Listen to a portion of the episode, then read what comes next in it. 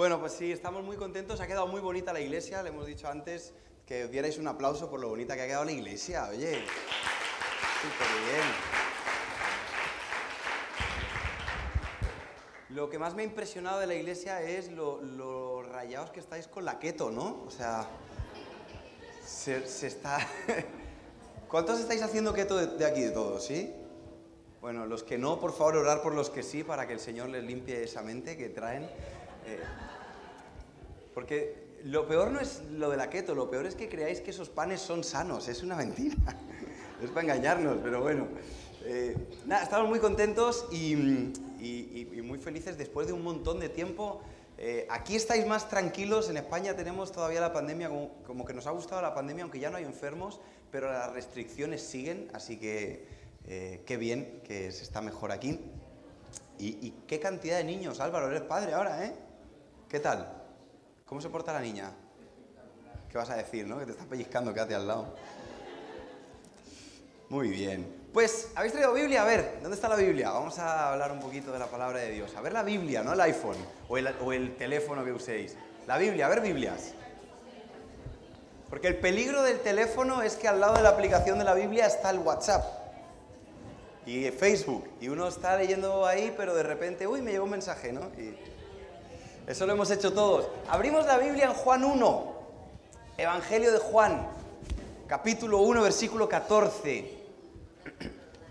Antes de, leerlo, quiero ponerte en contexto, ¿vale? El Evangelio de Juan es el último que se escribió. El último que se escribió, ¿qué significa? Los tres evangelios anteriores se escribieron muy cerca de la vida de Jesús. Eh, tanto Mateo como Marcos como Lucas están muy cerca de la vida de Jesús y los tres apóstoles que lo escriben tienen muy cerca todas las historias de Jesús. El Evangelio de, de- Lucas se escribe cerca de 60 años después, mucho tiempo. Y Lucas, viendo los otros tres evangelios, si te fijas, los tres que te he comentado antes se parecen mucho, pero Lucas no, Lucas tiene una visión diferente. Pero no es porque Lucas haya vivido otra vida con Jesús, sino que él después de ver los evangelios, hay mucha gente que considera que aporta lo que cree que falta. No que en los otros no esté, sino que su visión ya más panorámica con el tiempo le da esa perspectiva. Aparte de eso, Juan era una persona muy de relaciones. Cada, cada apóstol que, escri- que escribe su libro tiene su carácter. Y Juan era muy tocón. ¿Conocéis a esa gente tocona? ¿Sí? Que, que yo voy a deciros una cosa, no, no en mal plan. A mí me desespera la gente tocona. Si alguno está aquí, que me perdone. Pero el que te habla y te tiene que poner la mano en... Yo digo, ¿por qué tocas? No era necesario tocar. Pero Juan dice en la Biblia que ponía su cabeza en el pecho de Jesús. Era un tocón. Porque a quién le gusta que un hombre de 30 años le ponga la cabeza en el pecho?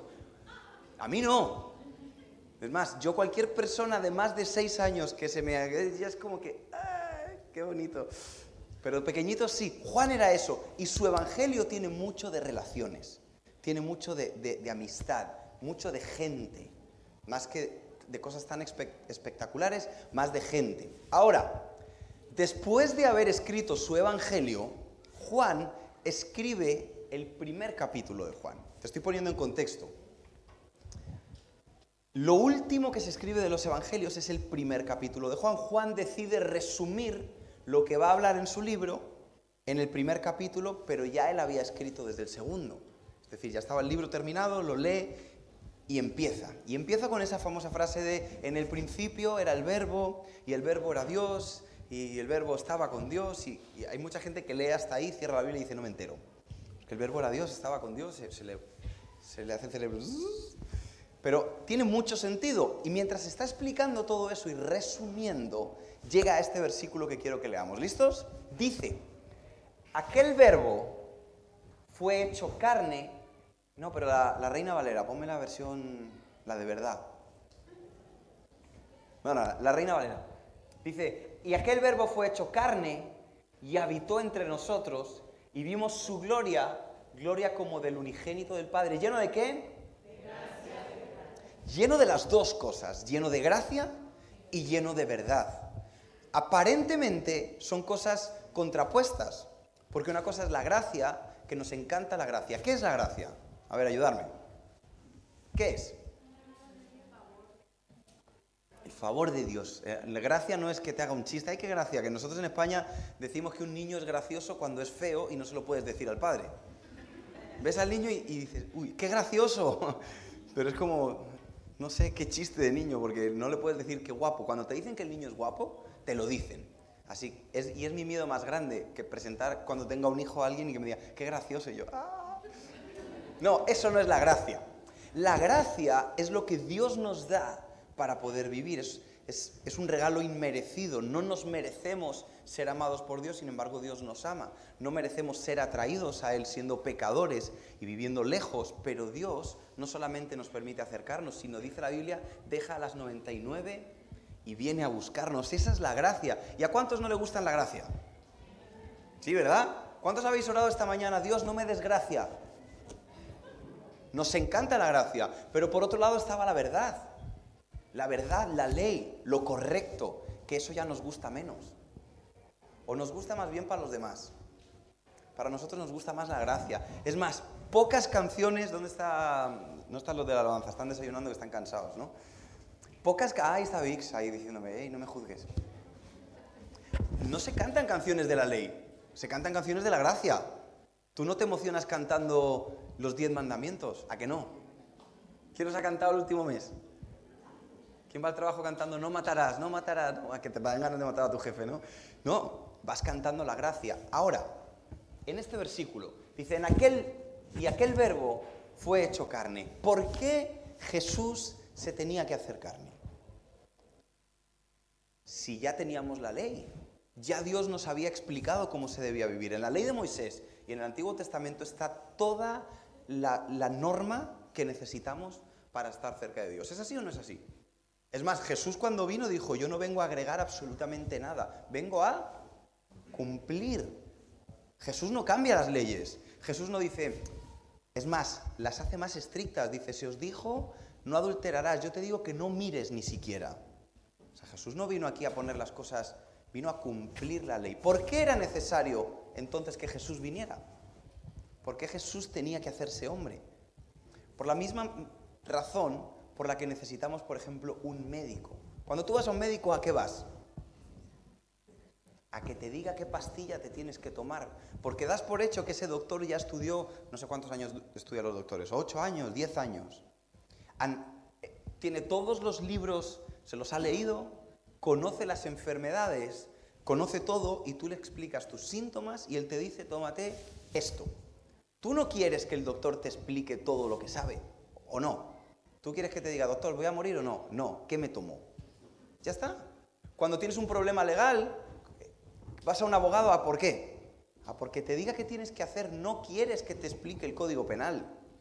A ver, ¿qué tengo que hacer? ¿Tengo que pagar? ¿No tengo que pagar? A mí que me multaron eh, en, la pandemia, cuando estábamos en el lockdown este en España, que duró 100 días, no sé cuánto duró aquí, estuvimos 100 días que no podíamos salir. Cuando se abrió, resulta que no podías hacer todas las cosas. Y a mí se me ocurrió ir al parque de enfrente de mi casa a hacer unas barras. Y vino la policía y nos multó. 600 euros a mí y 600 a mi primo. Nos salieron las barras caras. Desde entonces calculo, ¿qué me sale más barato? ¿La barra o la pizza? La pizza. Entonces es mejor comer que ir al gimnasio.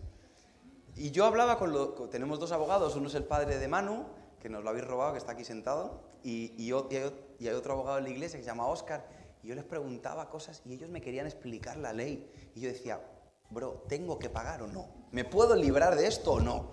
¿Hay alguna, algún recurso? Y al final te decían, no. Digo, pues ya está, se acabó la conversación.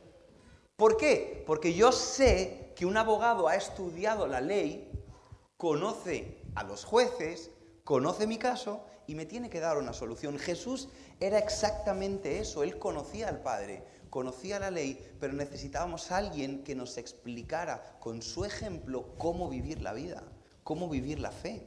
Porque había habido muchos hombres antes en la Biblia y ninguno había llegado al estándar de Dios.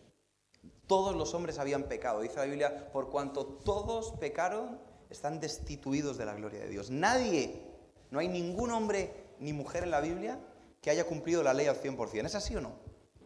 Necesitábamos un ejemplo y Jesús baja a la tierra, se hace hombre y Juan lo define con dos cualidades.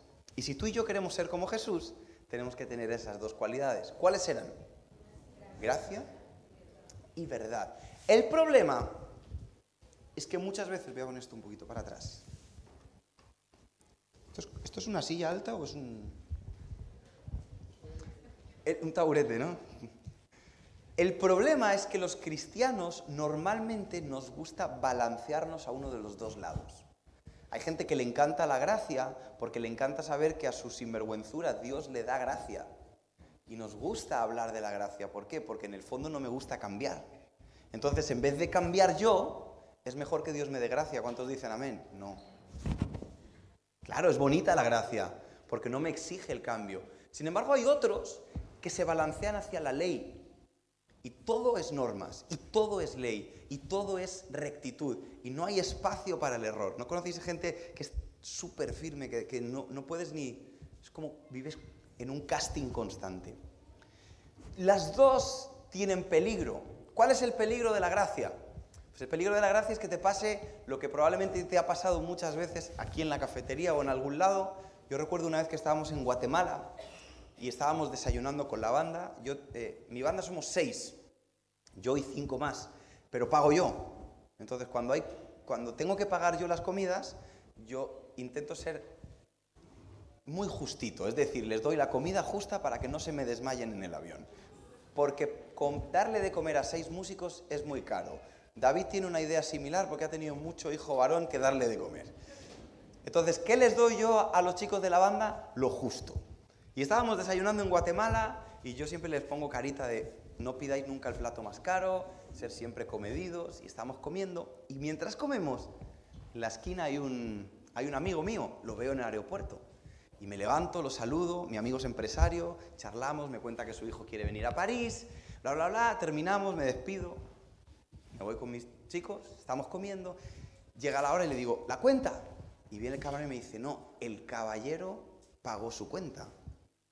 Y yo en vez de estar agradecido pensé, si lo sé, como más. Como habéis hecho muchos, que, que pedís un cafecito y una empanadita y llega alguien y te invita y, y piensas, si lo sé, me pido la cara. Si sé que me vas a invitar, hubiera comido más. ¿Cuántos habéis pensado alguna vez así? Ser honestos. El problema es que pienses, ah, si yo sé que Dios me va a perdonar, entonces sigo pecando, porque da igual que me coma una empanada o dos. Como al final el Señor paga la cuenta, eso tiene un riesgo. El riesgo de que si aplicas demasiada gracia y vas hacia un precipicio y nadie te dice la verdad, por muy bonito que sea todo y por muy... Eh, o por muy ciego que quieras estar con tu situación, va a llegar un día que se va a acabar el suelo y te vas a ir para abajo. Y vas a decir, ¿por qué nadie me avisó? Mucha gracia. Por otro lado, llegas a un punto que te conviertes en, alguien que ama la ley y poco a poco te vas volviendo rígido y te olvidas de los problemas de los demás y empiezas a aplicar una dureza extrema y se te olvida que no hay nadie que llegue al estándar del Señor y, esa gracia que tú refusas dar a los demás, la vas a necesitar un día. Y te conviertes en un personaje muy típico en la Biblia que se llaman fariseos religiosos, gente que le importa más la ley que la gente, gente que le importa más el cómo que el quién. Y te quiero leer dos historias para que entiendas cómo Jesús, todas las situaciones de, que él vivía, siempre las gestionaba con gracia y con verdad. Pero no mitad y mitad, 100% gracia y 100% verdad. Porque Jesús era las dos y vivía en esa tensión. Y vamos a ir a Marcos capítulo 3, versículo 1, para empezar a leer las dos historias.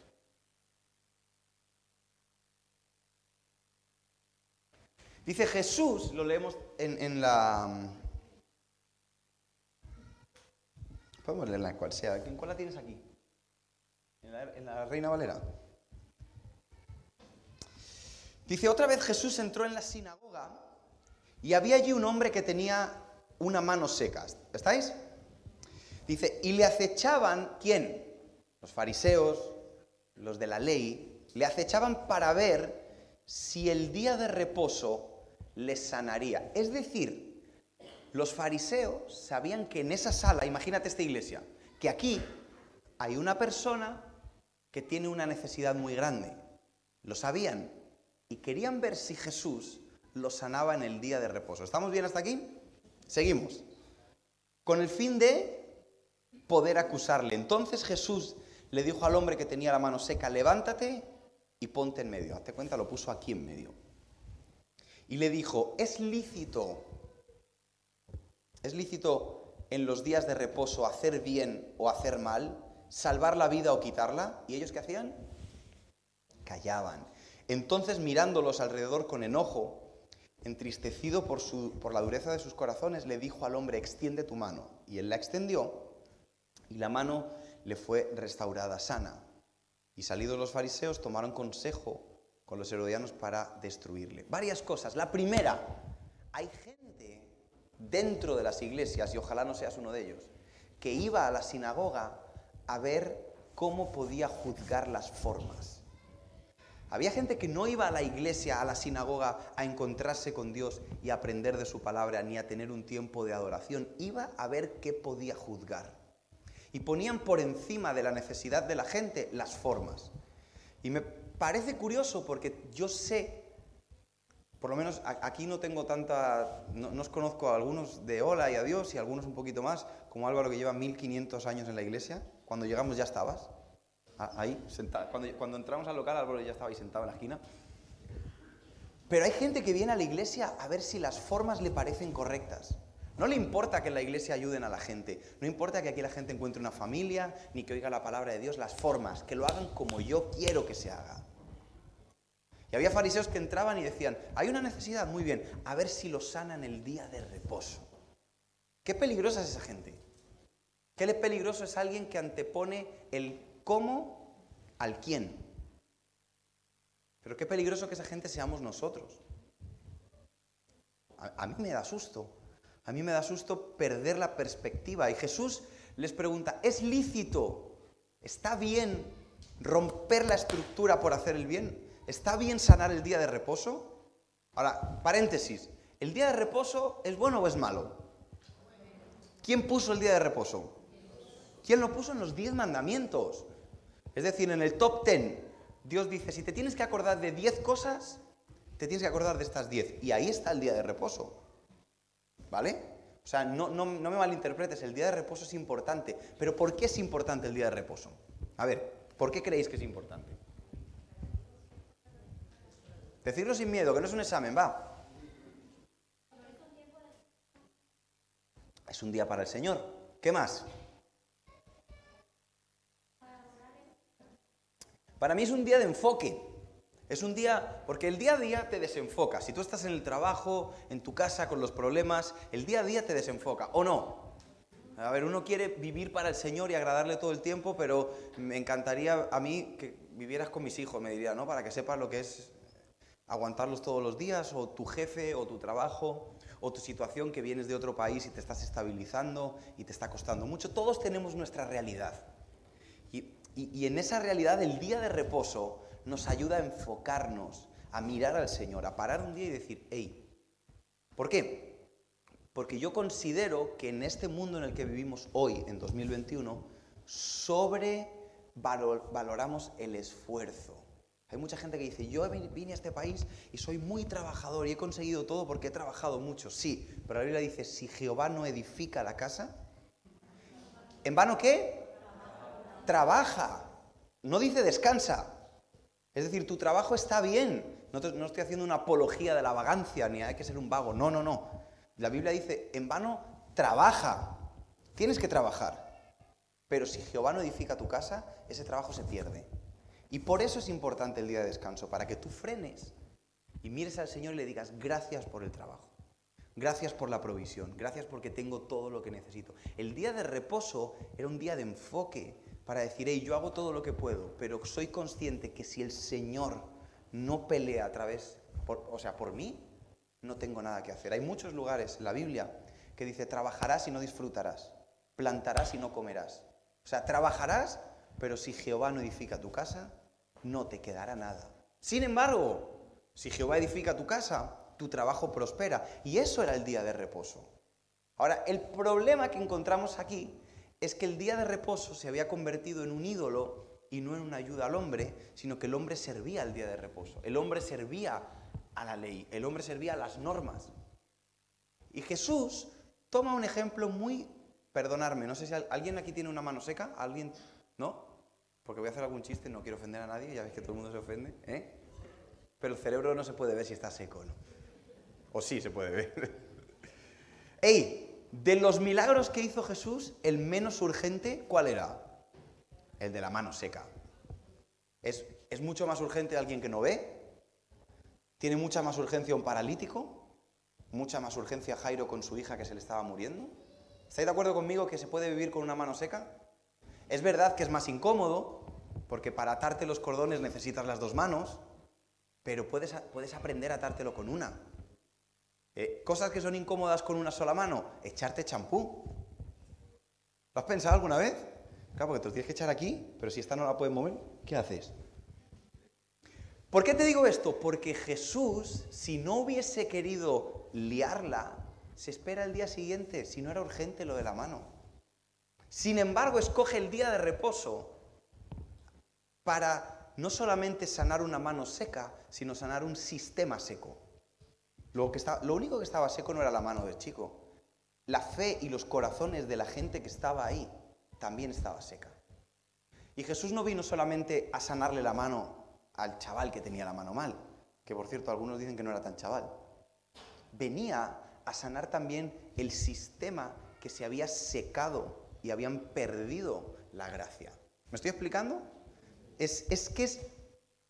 Porque si Jesús no quiere montar este circo que monta, se espera el lunes y le dice, tú estira la mano. Ya está, así para Jesús era lo mismo. Pero Dios amaba a todos, amaba al de la mano seca, pero también Jesús amaba a los fariseos que habían ido a acusarles y les dio la oportunidad. Ahora, cuando hablamos de, este equilibrio de la gracia y la verdad, em, yo eh, cuando, cuando hablé de esto en Madrid les puse el ejemplo del deporte. ¿Cuántos de aquí vais al gimnasio? A ver, lo vais de una manera regular, no que habéis ido algún día y VIX, baja la mano. ¿Ninguno vais al gimnasio? Ah, bueno, dos, tenemos dos, bien. Mucho keto y poco deporte, vale.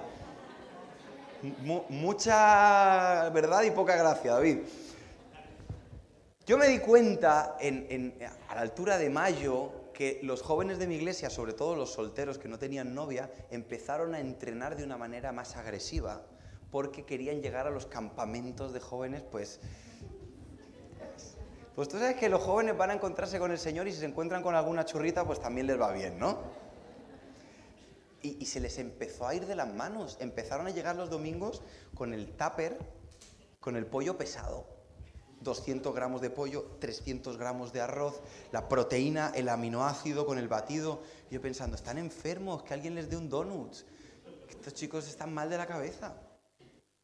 Ah, eso sí, estaban muy fuertes, eso sí les veías así, pero ¿sabes para qué era? Para que los vieran. Para que cuando llegaran al redil y se quitaran la camiseta, la chica que la, que la ven desde niña, que se conocen desde niño, digan, uy, ¿cómo has cambiado? Te aseguro que ninguno de los que estaba poniéndose fuerte era para ayudar a su madre más con las bolsas de la compra. Ninguno era para decirle a su padre, papá, que, trabaja en la construcción, ¿en qué te puedo ayudar ahora que estoy fuerte? No, era para que le vieran los tríceps en el redil y dijeran, madre mía. Ese, equilibrio no lo tenían, era una cuestión del ojo.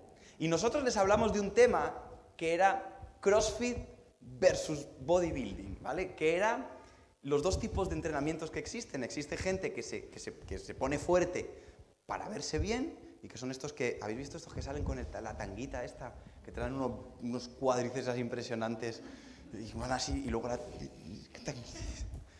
y, se ponen así. Si hay alguien que hace esto aquí que me perdone, pero me parece... A mí me, me, incomoda, o sea... Y aparte untados de aceite, que es otro, es otro tema. Ese tema lo habláis el sábado que viene en la, en la, en la charla. Pero esa gente, ¿los habéis visto que no se pueden mover? Que van así, les llamas y se dan la vuelta así. que, se acercan y dicen, ¿me rascan la espalda que no llego? Pero hay cristianos que su fe la quieren usar de esa manera. La quieren usar para verse bien, pero no para moverse bien. No les interesa el lunes y el martes, ellos viven su vida como quieran. Lo que quieren es que el domingo la gente los vea con las manos levantadas. Tener una manera de hablar evangélica. Verme bien. Untarme el aceite de la unción. Ah, pero si tengo que tratar a alguien mal el lunes no me importa. Si tengo que gritar en casa, si tengo que ser infiel. Ah, lo importante es que el domingo yo me vea bien. Y les dijimos, hay dos tipos de fe. Está la fe que tú usas como conocimiento para echársela en cara a los demás, para enseñar, y hay una fe que es para moverte mejor, para que en tu día a día reflejes más a Jesús. Y, yo como entré en esa tontuna de los jóvenes de mi iglesia, dije, si ellos entrenan fuerte, yo también voy a entrenar fuerte, porque a mí ningún niñato me va a ganar en nada. Así muy humilde. Y me puse a entrenar fuerte. El problema es que yo no tengo 20 años, no estoy mayor, pero a los 35 hay cosas que ya no deberías hacer y esa es una de ellas.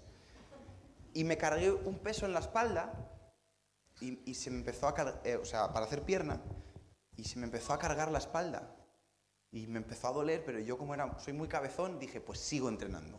Y la siguiente semana volví a ir al gimnasio y me volví a cargar el peso. Y yo era de los que decía, el dolor se quita con más dolor.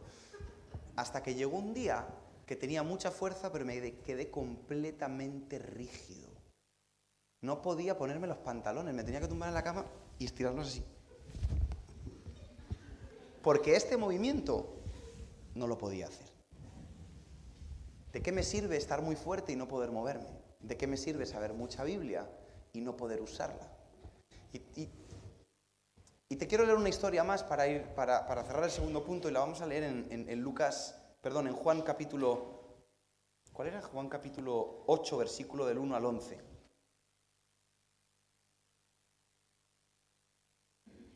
Evangelio de Juan, capítulo 8, versículo del 1 al 11. Dice, y Jesús, este bueno, este lo vamos a leer en la NTV, que me gusta más. Dice, regresó al monte de los olivos, pero muy temprano, a la mañana siguiente, estaba de vuelta en el templo. Pronto se juntó una multitud y él se sentó a enseñarles. Ahora imagínate que está aquí como yo, así, sentado, ¿vale? Pero aquí abajo, vamos a hacerlo bien. No había, estaba Jesús sentado aquí, ¿vale? Y estaba enseñándole a la gente. No había micrófonos, no había pantallas, era la sinagoga, era otro ambiente, y Jesús estaba predicando. Y fijaros que dice, versículo 3, a una multitud. Mientras hablaba, los maestros de la ley religiosa y los fariseos le llevaron a una mujer que había sido sorprendida en el, acto de adulterio, la pusieron en medio de la multitud y dijeron, maestro, esta mujer fue sorprendida en el acto de adulterio. Y la ley de Moisés manda apedrearla. ¿Tú qué dices? Ahora imagínate esta Aquí estoy yo, ¿vale? Y mientras estoy hablando, Fabián trae de ahí atrás, medio vestida, medio no vestida. Yo creo que no la vistieron porque la querían humillar, no la querían ayudar. Y me tira aquí a una mujer y dice, ha sido sorprendida en adulterio. Primero todos, ¡Oh! chisme bueno, ¿eh? Se puso buena la reunión. Eh, aquí no pasan estas cosas, no son tan divertidas como las de Jesús. Las de Jesús tenían su, su gracia. Y le dicen una verdad, dice, la ley de Moisés dice que tales personas deben ser apedreadas. Una paréntesis, la ley de Moisés, ¿qué Moisés, qué, le hizo Moisés? ¿De quién era la ley? De Dios. Moisés se fue arriba lo que Dios le... No es que Moisés un día se levantó y dijo, a ver, ¿qué pongo hoy de ley? Eh, las adúlteras apedreadas. Perdón, adúlteras y adúlteros, que en esta historia falta la otra mitad. Porque no está, es imposible adulterar solo. Hay otros pecados que se pueden hacer solo. Ese justo, no. Y la traen delante y le dicen una verdad. ¿Cuál era la verdad? Que todo el que fuera descubierto en adulterio debía ser... ¿Y eso quién lo dijo? La ley de Moisés decía que debía ser apedreado, pero como ellos conocían a Jesús y sabía que quería a la gente, amaba a la gente, ¿por qué lo tientan si aquí no había tentación? ¿Qué debían hacer con la mujer? Ya está. Es así, ¿no? Entonces Jesús recuerda que estaba lleno de... Y se sienta. Fíjate lo que dice el texto. Intentaba entenderle una trampa para que dijera eh, algo que, pudiera, que pudieran usar en su contra, pero Jesús se inclinó y escribió en el dedo, con el dedo en el polvo. Es decir, en medio de esa tensión, porque era tenso, Jesús dice, uy, esto está feo. No contesta nada y se pone a pintar. Y dice aquí, seguimos leyendo, como ellos seguían exigiéndole una respuesta, o sea, me imagino todos, bueno, eh, Jesús, ¿qué, hacemos con estas piedras que pesan? Hemos venido aquí con las piedras desde casa y no nos dicen nada.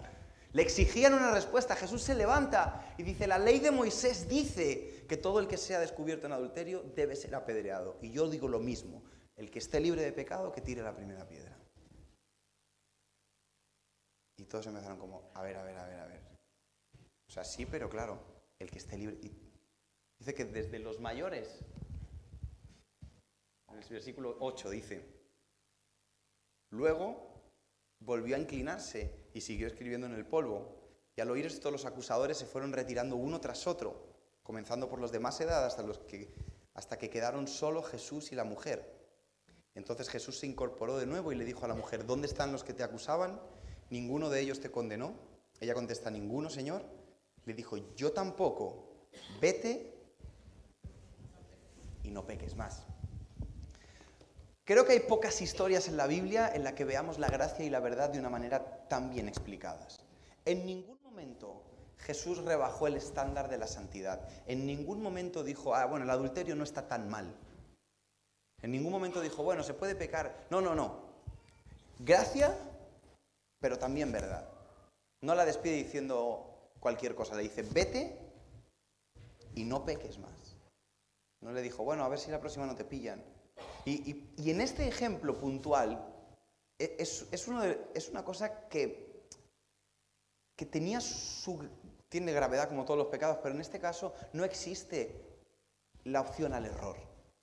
Nadie adultera sin querer, ¿no? No es como cuando dices una, una, eh, como cuando maldices, ¿no? O sea, cuando hay pecados que se te pueden salir sin querer. Te pegas un golpe en el pie y, dices cosas. Como, amén. Gloria al Señor. Qué bien que me acabo de reventar el dedo meñique con la puerta. Decimos cosas bonitas. O no, o en un ataque de rabia estás discutiendo con tu marido, con tu mujer y dices algo que cuando lo sueltas por la boca dices, no debía haber dicho eso pero ya no vuelve. Te encantaría tener un pitillo para beberte las palabras antes de que lleguen a los oídos. Pero eso sí son pecados que pueden salir de la rabia, que pueden salir de repente. Y aunque puedas trabajarlos, son cosas que te pasan de repente. Pero adulterar no. O sea, tú no estás adulterando y de repente dices, ay, si este no es mi marido, perdón, caballero, me voy a mi casa. Eso no pasa, eso no es así. Es premeditado. Esa mujer no tenía perdón de Dios entre comillas, porque estaba claro, pero Jesús estaba lleno de gracia y lleno de verdad. Y lo que me llama la atención de esta historia es que todos tenían muchas ganas de, tirar piedras, pero pocos tenían ganas de, de, agacharse a mirar a la mujer a la cara. Porque la mujer estaba tirada en el suelo. ¿Y sabes quién fue el único que le vio la cara? Jesús. Eso sí, ellos tenían mucha ley, estaban muy fuertes, podían levantar muchas piedras, pero no eran flexibles. Su, fe no les servía para vivir, solo les servía para juzgar. Sin embargo, Jesús era flexible y se agachaba a escribir en el suelo, quizás porque quería escribir algo o quizás porque quería mirar los ojos de la mujer. La realidad es que en la gracia y en la verdad encontramos el equilibrio para poder vivir nuestra vida cristiana. Si no tenemos, si no somos como Jesús y todas las áreas de nuestra vida están llenas de gracia y de verdad, nunca vamos a poder ser como Jesús. Si no vemos nuestros hogares con gracia y con verdad, no vamos a poder vivir una vida cristiana como Dios quiere que la vivamos. Y, vuelvo a lo mismo, la gracia no es la oportunidad para hacer lo que me dé la gana, ni la ley es la manera en la que yo la manera en la la gente ahora, ¿por qué la gente no viene a la iglesia? A ver, ¿por qué la gente no viene a la iglesia? A ver, ¿por qué creéis que no tiene reuniones? ¿Por qué no tenemos 10 reuniones? ¿Por qué la gente no quiere venir a la iglesia? ¿Por qué la gente no quiere venir a la iglesia? Veis que la mayoría de la gente lo único que han visto de Dios somos nosotros, ¿no? Hay mucha gente que vive en su mundo, en sus problemas, no saben de Dios. Y se encuentran con dos tipos de cristianos. Se encuentran con el cristiano que se dedica a decirle sus pecados, que pereza alguien que te está recordando todo el rato tus errores. Qué pereza alguien que, te, invita a la iglesia diciendo, oye, tú eres, eres muy mentiroso, tú tienes que ir a la iglesia. Qué motivación tan brutal, o sea, no iría a la iglesia en la vida. Cuando alguien te, se dedica a decirte todo lo malo que eres y todo lo malo que haces. ¿Tú querrías ir a un sitio así? Yo no. Yo te acepto un día escucharte, eh, pero todo el rato hay gente que le encanta recordarle los pecados al otro. Y, quieren que todo el mundo todo el tiempo sepa que es pecador. Y te voy a decir una cosa, la gente ya sabe que es pecadora. La Biblia dice, la ley y la eternidad están escritas en el corazón del hombre. Por eso, cuando la gente se va a morir sin, se va a morir sin Cristo, entran en pánico. ¿O no lo has visto? Porque están viendo la eternidad, porque la tienen escrita en el corazón. Y por eso alguien que es un hijo de Dios, cuando ve la muerte, está en paz, porque también ve la eternidad. Pero por otro lado, la ley la tenemos todos escritos, y no porque un niño pequeño te miente cuando rompe algo, porque sabe que lo que ha hecho está mal. Y la gente sabe que es pecadora. Mira, me invitaron a un concierto de un, de un salmista que se llama Juanes. Del, salmista Juanes, para que alguno no... Y fui. Y, me, y la gente dice, ¿fuiste a un concierto del mundo? Digo, todos los conciertos que he ido hasta hoy han sido en el mundo tanto los que he ido como los que he dado. Algún día los daré en otro lugar, pero de momento son todos en el mundo. Depende del país, pero seguimos ahí. Fui a ver a Juanes. Aparte, como el que me invitaba era el pianista, que es cristiano, me metieron en el backstage y saludé a Juanes. Le di la mano, charlamos 35, 40 segundos, si llegó a un minuto me parece largo, hola, ¿qué tal? ¿De dónde eres? Ah, qué bien. Eh, entonces le dice, él canta música cristiana, ah, qué brutal, qué bien, no, pues gracias por venir, hasta luego, fin de la... Nos tomamos una foto para el Face, para el postureo, pa, fotito. Y cuando subo la foto, todo el mundo escribiendo, ¿le dijiste a Juanes que era un pecador? Por supuesto que no. ¿Tú te imaginas yo en el backstage de un, de un concierto? Juanes, tú últimamente mal, ¿no, bro? O sea, ¿Qué clase de cristiano hace eso? Alguien que está enfermo. O sea, alguien que no ha entendido absolutamente nada. Juanes ya sabe que es pecador. ¿Y sabe por qué no viene a la iglesia? Porque le gusta serlo.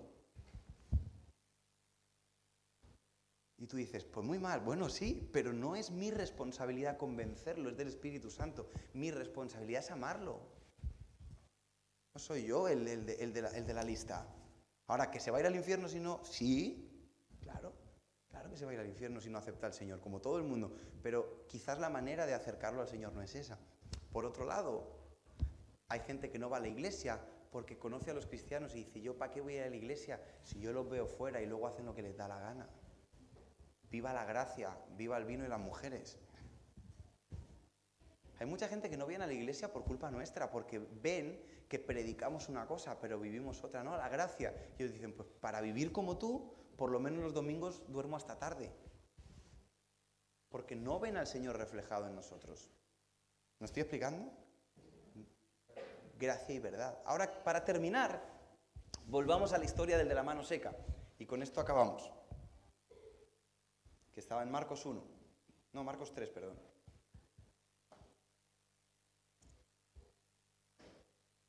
Volvemos a la mano seca. Volvemos a los que iban a acusar a Jesús. Ahora te quiero contar algo. Yo tengo un amigo que tiene una mano seca. La tiene prácticamente desde que es niño. Eh, y él pues tiene la mano... Eh, no es seca en plan como te imaginas como una hoja, sino que la tiene así y no la puede mover bien. Es como, como si estuviera agarrando una, pelotita de ping-pong en la mano, así, ¿vale? Con la palma. y el problema que tiene es que es su mano fuerte, es la mano derecha. Y es, incómodo para él eh, prácticamente hacer todo lo que para ti, para mí es muy normal.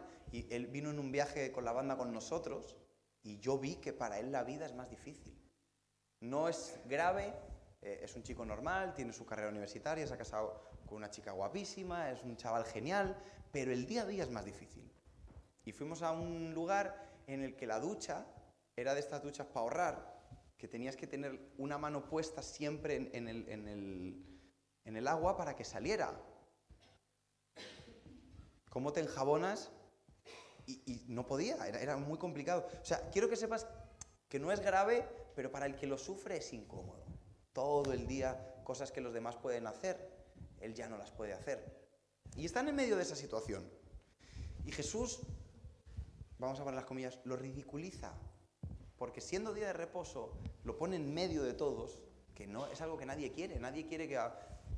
que, hablábamos con David ayer de, una iglesia que fuimos en algún lugar del mundo y el pastor se bajaba a hacerle preguntas a la gente, pero le hacía preguntas que era como ponerlo en el medio de la iglesia. Entonces les hacía preguntas, eh, ¿y tú por qué estás agradecido? Estábamos en acción de gracias.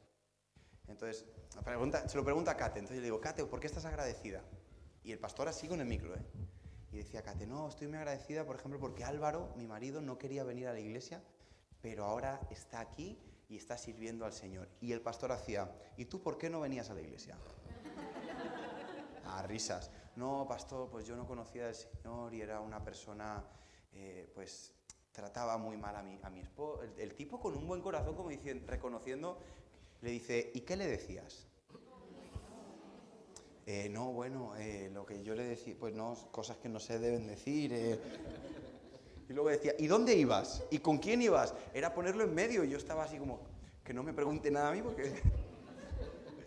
Lo ponen en medio, al de la mano seca, y Jesús le dice, extiende tu mano.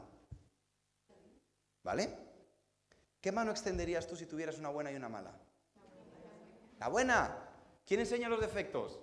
¿A quién nos encanta? Si yo en cuanto me subo dos kilos me he visto de negro para que no se me vea la lorza. ¿O no? ¿Quién de vosotros os encanta enseñar vuestros defectos? ¿Alguno que le falte un diente? Mira, me falta un diente, ¿lo has visto? Si no lo has visto, te lo enseño.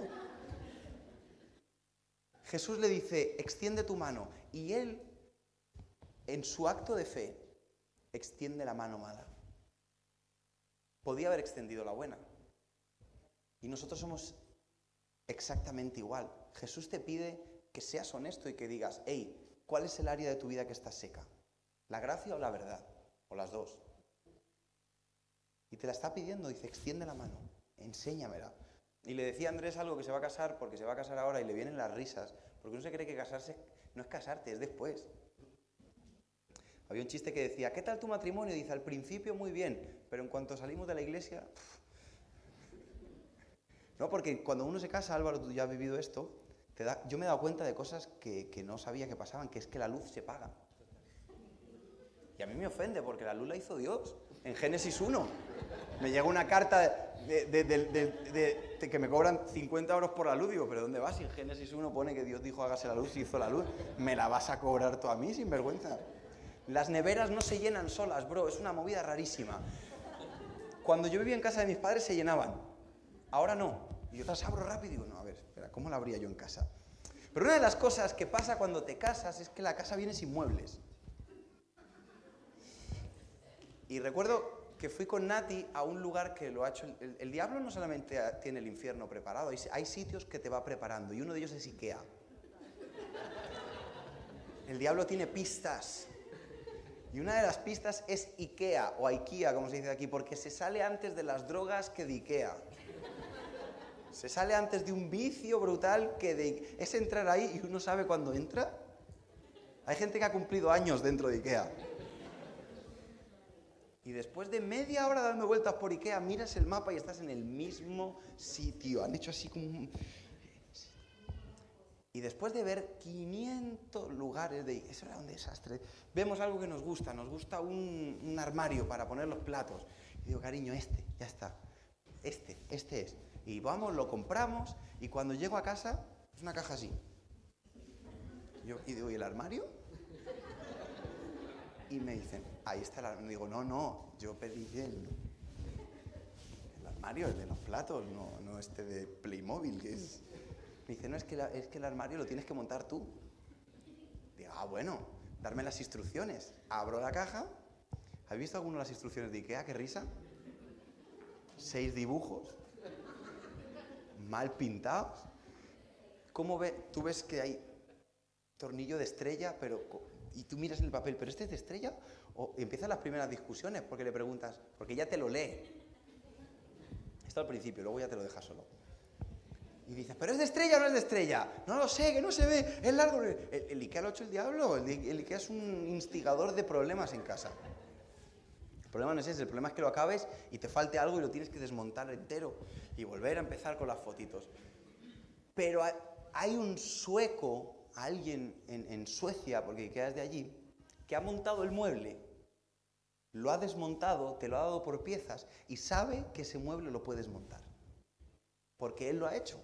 Jesús no solamente nos dio su palabra, sino que Él vino a la tierra para enseñarnos que se puede vivir con gracia y con verdad. Monta el mueble y luego lo desmonta y te dice, tú puedes hacerlo con el ejemplo que yo te dejo. Y a veces que es más difícil que otras, pero la verdad es que nosotros podemos vivir vidas, hogares y, y tener iglesias llenas de gracia y de verdad. Es posible. El ejemplo lo tenemos en Jesús. La pregunta es si tú estás dispuesto a enseñar tu tu mano seca. Si estás dispuesto a admitir que áreas de tu vida estás más atrás y decir, Señor, yo extiendo mi mano seca para que tú me sanes. Porque yo quiero gracia y verdad. Yo no quiero vivir en una, una vida cristiana falsa en la, que, en la que digo una cosa pero vivo otra, es decir, esa fe de postureo, de me veo fuerte pero no me muevo. Pero tampoco quiero vivir en la ley. Tampoco quiero medir todo por lo correcto. ¿Sabes qué pasa? Que uno lee la Biblia y piensa que los fariseos son los que quieren que la Biblia se cumpla a rajatabla. Yo te voy a actualizar los fariseos. Los fariseos son los que quieren que las cosas se hagan como ellos las harían. No tiene nada que ver con la Biblia. En la Biblia se apoyan para tener razón. Y si tú vives en que todo el mundo quiere que todo sea como tú quieres que se haga, eres un fariseo. No es, no es, un fariseo solamente el que quiere que se cumpla la ley. Porque es que los fariseos, si Jesús lo decía, Jesús decía, vosotros no os interesa la ley, si la ley se la ponéis a los demás. Vosotros en casa sois sepulcros blanqueados, les decía cosas muy feas. Les decía, sois todo boca. ¿Qué ha venido el de los helados? Antes era con una campanita, ¿no? ¿Es en serio fuera o qué está pasando? No sé qué está pasando. O a lo mejor son las trompetas del Señor y nos vamos ahora, ¿no? Y el que no está oyendo las campanas está asustado porque ese no se va. Eh, ¿Es aquí? comprarle algo para que pare, tío. Gástate un euro, una libra lo que sea. La fe es Ikea. Tú tienes, sí, subir, subir, subir. La fe la tienes que mover tú. El mueble de tu vida, de tu familia, lo tienes que montar tú. Jesús ya te enseñó que es posible, hey, incluso una situación tan tensa como, como la de la mujer que estaba en adulterio, es posible tener gracia y verdad. Es posible tratar a tu familia con gracia y verdad. Es posible tratar a tus hijos, es posible tratar a tu, a tu jefe, es posible tener una iglesia llena de gracia y de verdad. Porque Jesús lo hizo. Jesús no te dice, ahí está el libro, búscate la vida. El vino encarnó el verbo y nos da esa opción. Y como iglesia creo que es lo que nosotros debemos tener siempre presente. Yo quiero ser como Jesús porque sí se puede. Si Él lo hizo, se puede. Por eso cuando me atasco con el mueble, pienso, bueno, hay un sueco que lo hizo, se puede montar. Me da esperanza, y yo, quiero esa esperanza para mi vida también, para mi fe. Tengo la esperanza de que puedo estar lleno de gracia y de verdad. Tengo la esperanza de que, de que nuestras familias van a estar llenas de gracia y de verdad. Tengo la esperanza de que no nos vamos a, a balancear a uno de los dos lados, sino que vamos a vivir en esa tensión. ¿Sabes cuándo suena bien una guitarra? Cuando las cuerdas están tensas, de un lado y del otro. Nuestras vidas suenan bien cuando vivimos en esa tensión de ser que aprecia la palabra de Dios, que la vive de una manera seria, que no juega a, bueno, ¿cómo? Porque pagan, pero también somos gente flexible, gente que es capaz de mirar a los ojos, gente que se agacha, gente que no pone el sábado por encima de, de una necesidad, gente que no pone su comodidad por encima del de al lado, sino lo contrario, pongo mi comodidad al servicio del de al lado. entonces me estoy pareciendo a Jesús. Entonces el Shabbat es santo. Entonces el descanso sí vale la pena, porque es para darle gloria a Él y mirarlo a Él. Amén. Nos ponemos de pie, oramos y terminamos cantando al Señor un ratito.